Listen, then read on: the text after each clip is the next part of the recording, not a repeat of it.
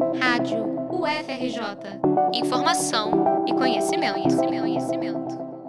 Com o desemprego chegando a 15%, cada vez mais brasileiros têm buscado uma vida melhor em outros países, principalmente nos Estados Unidos.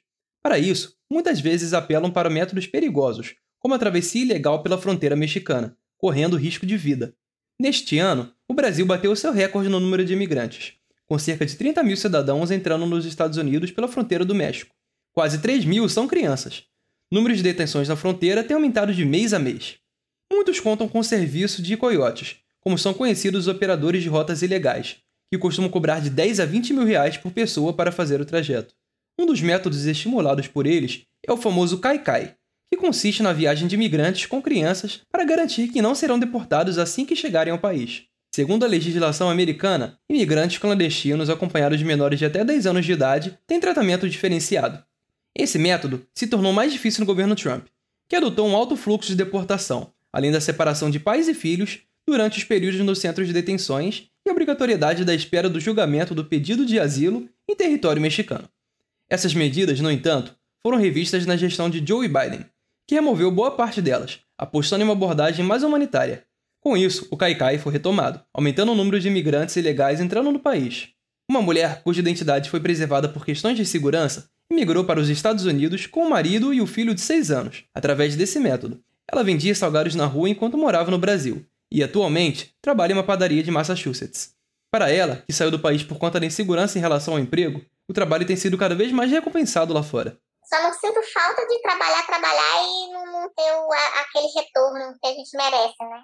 Outra coisa que eu, que eu também vi na minha cabeça, achava que você morria, morria, morria mesmo de trabalhar aqui. Mas quando você chega aqui, você vê que você, você morre trabalhar no Brasil da mesma forma aqui. A diferença é o ganho, entendeu? É, pessoalmente falando, acho que eu trabalhava até mais no Brasil. Assim como muitas famílias, eles pensam em voltar para o Brasil depois de juntar dinheiro.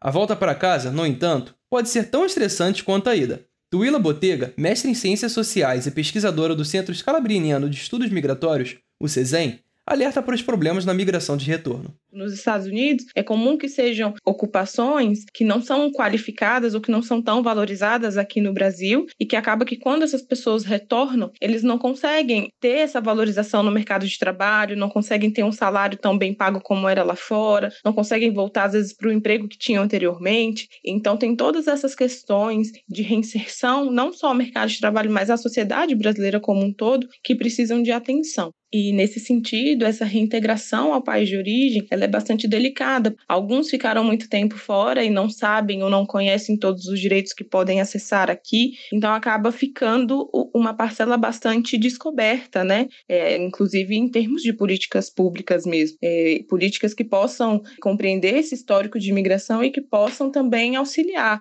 não só aqueles que estão em situação de vulnerabilidade, mas aqueles que voltam e têm o dinheiro para investir, que não têm formação ou formação é, nessas áreas de empreendedorismo, enfim. Então, é, é importante que tenha iniciativas para que essas pessoas possam se sentir apoiadas também quando é, do retorno ao país.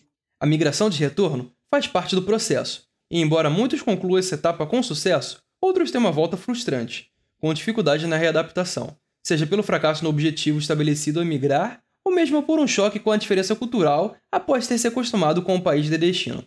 Em dados mais recentes do Ministério de Relações Exteriores, o Itamaraty, é de que haja mais de 3 milhões de brasileiros no exterior, sendo cerca de 1 milhão e 400 somente nos Estados Unidos. Com a imigração em massa, a expectativa é de que esse número continue crescendo. Reportagem de Gustavo Martins para a Rádio FRJ.